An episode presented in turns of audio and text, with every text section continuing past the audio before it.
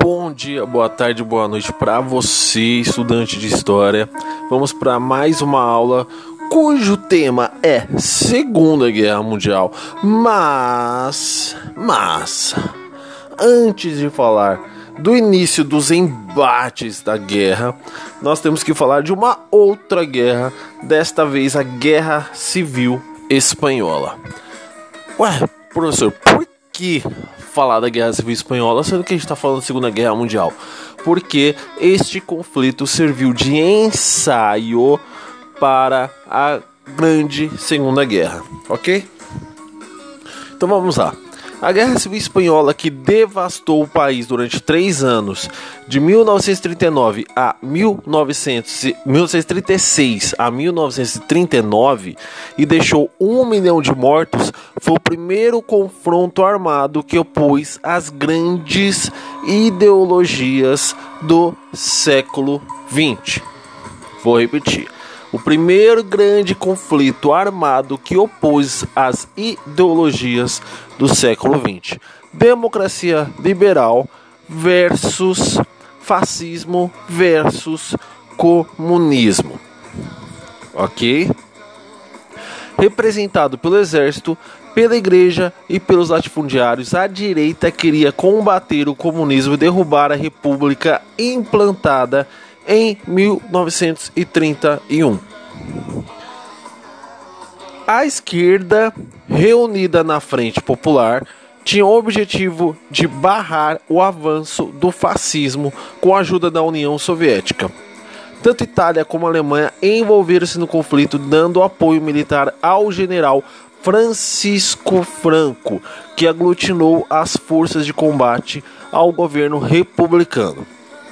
Ok? Agora vamos lá pensar as origens do conflito. Com o crash da bolsa de Nova York de 29, olha só como é interessante, né? Isso é sempre bom ser analisado. Então, quando se tem uma grande crise econômica, ela abala as estruturas políticas de todo o mundo, já que vivemos um mundo globalizado desde esta época, né, até um pouco anterior. Então, vejam bem, a crise de 29 vai gerar a era Vargas no Brasil, vai gerar a ascensão do nazismo na Alemanha, vai favorecer de certa forma Mussolini na Itália, apesar do fascismo já estar no poder há algum tempo, e vai gerar também a Guerra Civil Espanhola, tá? Vai provocar um efeito nominal global, como eu estava dizendo, e a crise vai chegar também à Espanha, obviamente. E a ditadura de, do general Primo de Rivera foi derrubada, arrastando consigo a monarquia o rei Afonso XIII partiu para o exílio e a república foi proclamada depois da crise. Seguindo as orientações do Comintern, a Internacional Comunista, as esquerdas se uniram aos democratas liberais radicais para chegar ao poder nas eleições de 1936 faziam parte da Frente Popular os socialistas, comunistas, anarquistas, republicanos e os que lutavam pela autonomia de suas regiões, como catalães, galegos e bascos. A coligação venceu a Frente Nacional de Direita, conquistando 60% das cadeiras do parlamento. Então vejam bem, a Frente Popular venceu a direita nas eleições. E, e observe bem, a, esses grupos separatistas da Espanha. É muito interessante fazer essa observação. Por exemplo, até hoje, esses, essas populações lutam por independência. E basta observar, por exemplo, os catalães, que tem como representante uh, uh, maior em termos internacionais da, da sua luta por independência o Clube de Futebol Barcelona, tá? Ok, voltando aqui então a esse período, entusiasmados com o avanço dos fascistas na Europa, os, os representantes da direita começaram a conspirar com os militares para derrubar o novo governo e passar a contar com o apoio das ditaduras portuguesas do Salazar. Então vejam bem, em Portugal também tínhamos o ditador, que era o Salazar, tá? além do apoio, obviamente, é, da Itália e da Alemanha, do Mussolini e do Hitler. Nesse caso, a Guerra Civil teve início no dia 17 de julho, quando o general Francisco Franco se rebelou no Marrocos contra o governo do presidente Manuel Adzania Dias. Com a ajuda da Força Aérea Alemã, ele chega à Espanha. Em 1 de outubro, assumiu o posto de comandante supremo das Forças Armadas e chefe de Estado da Espanha nacionalista. O golpe, porém, encontrou resistência nas principais cidades como Madrid e Barcelona. Em 1937, Franco passou a contar com o apoio dos nazistas que enviaram a divisão Condor para bombardear Madrid e Guernica. Lembre-se do quadro do Pablo Picasso, Guernica, que vai representar a, essa mistura de corpos de pessoas e animais com o bombardeio é, alemão na região, tá? Uh, os fascistas mandaram aviões, tropas de infantaria e blindados. Já o ditador russo Joseph Stalin contribuiu com armas e assessores militares para os republicanos que ganhavam um reforço de 60 mil voluntários de 53 países. É, um deles, um deles foi o George Orwell, que saiu da Inglaterra e foi para a Espanha para lutar contra os fascistas na Espanha. É aquele mesmo, escreveu 1964, escreveu a Revolução dos Bichos. Então, ele, ele era jornalista nessa época, ele acaba lutando ao lado uh, dos republicanos. Na verdade, ele luta ao lado dos, melhor dizendo, dos anarquistas, né? E ali ele tem uma experiência jornalística no qual ele faz um relato escrito e basta procurar que os senhores acham, tá?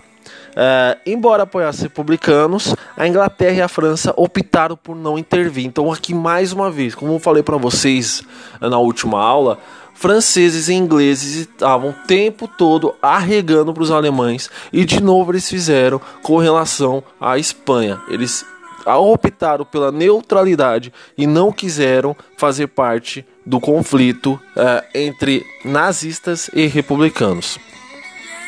A divisão nas esquerdas entre os que eram a favor da República e os que, os que queriam a revolução, somada à superioridade militar de Franco, foi decisiva para a vitória dos nacionalistas. Em 38, o general conseguiu isolar a Catalunha e em janeiro de 39 suas tropas entraram em Barcelona. No dia 28 de março foi a vez de Madrid cair, depois de resistir a poderosos ataques por quase três anos. No dia 1 de abril, Franco anunciou a redição do inimigo, começava a ditadura que duraria até a morte do general em 1975. Ok? Tá, Estamos falando aqui então no primeiro grande embate né, das ideologias de esquerda e direita, é, sendo o ensaio para a Segunda Guerra na Guerra Civil Espanhola. Mas uma coisa muito interessante aconteceu, uma aliança muito improvável aconteceu em 39, que é o que eu pretendo contar para vocês agora. Então vamos lá, no verão deste ano a Europa estava polarizada. A Alemanha, que já anexara a Áustria e a Tchecoslováquia, contava com o apoio da Itália. Do outro lado, alinharam-se Inglaterra e França. Das grandes potências europeias, apenas a União Soviética continuava em cima do muro. Tá? O líder soviético Stalin já havia flertado com o Ocidente em abril daquele ano, mas os esforços diplomáticos para costurar um acordo com franceses e ingleses haviam fracassado. Disposto a proteger suas fronteiras de uma possível agressão alemã, o Stalin resolveu o que? Arriscar. Substituiu o comissário de assuntos estrangeiros Maxim Litvinov por Vyacheslav Molotov, aquele mesmo da bomba Molotov, né? É, é ele é o sobrenome desse carinha aqui. E o despachou para negociar com a Alemanha. Então, foi lá o Molotov negociar com a Alemanha. Antes de selar o acordo com os nazistas, a União Soviética ainda sentou à mesa com a França e a Inglaterra duas vezes. Na primeira, o governo soviético disse que só assinaria um pacto de assistência mútua se a Finlândia, a Letônia, a Lituânia e a Estônia aceitassem a ajuda do Exército Vermelho em caso de agressão alemã. O que as quatro nações rejeitaram. No dia 7 de junho, a Letônia e a Estônia assinaram acordos de não agressão com a Alemanha, isolando ainda mais a União Soviética. Na segunda reunião com os aliados, tampouco houve acordo, já que a Polônia e a Romênia se recusaram a permitir o trânsito de tropas russas no seu território. Então, Stalin tentou de todas as formas um acordo com franceses e ingleses, querendo, obviamente, catar aquela regiãozinha ali, vizinha sua, para si, né? É, nem o pessoal vizinho, é, Letônia, Estônia, Finlândia, aceitaram esse acordo, muito menos ingleses e franceses. A Polônia era espinha entalada na garganta russa desde 1920, quando os bolcheviques foram derrotados na Batalha de Varsóvia pelo general Józef Piłsudski, que fora perseguido e preso pelos russos após a Revolução de 17. A partir daí, o país havia se transformado em uma frente anti-bolchevique hostil a Moscou.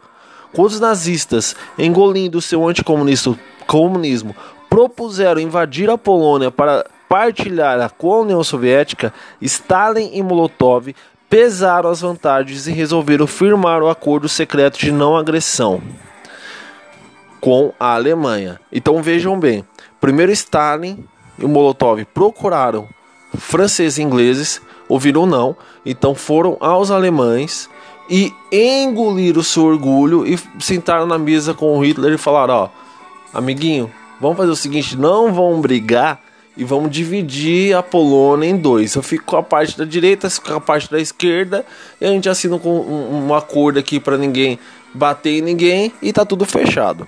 E foi o que foi feito no dia 23 de agosto de 1939 durante uma visita ao Kremlin do ministro das Relações Exteriores alemão Joachim von Ribbentrop. Pelo acordo assinado por Ribbentrop e Molotov, foi decidida a divisão da Polônia e a Alemanha garantiu não ter interesses políticos na Letônia, na Estônia nem na Finlândia, somente na Lituânia, o que deixava o caminho livre para a União Soviética.